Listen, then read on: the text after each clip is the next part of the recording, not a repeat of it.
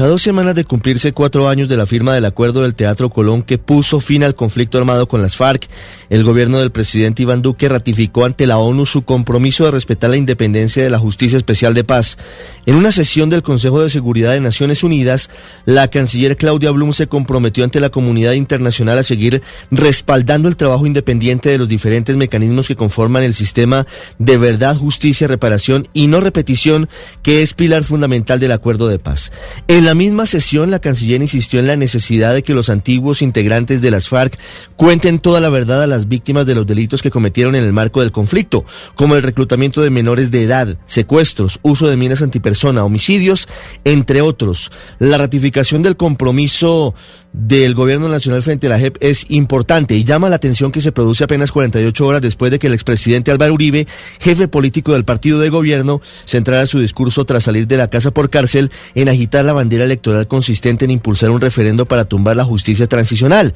creada al amparo del acuerdo de paz. Por su parte, el jefe de la delegación de la ONU para los diálogos de paz, Carlos Ruiz Macié, destacó que la mayoría de quienes dejaron las armas hace cuatro años mantienen su compromiso y también dijo que destaca la intención de los ex jefes de las FARC de asumir su responsabilidad recientemente en casos como el secuestro de Ingrid Betancourt y el asesinato de Álvaro Gómez Hurtado. Dijo que esto demuestra de manera contundente que el proceso de paz está empezando a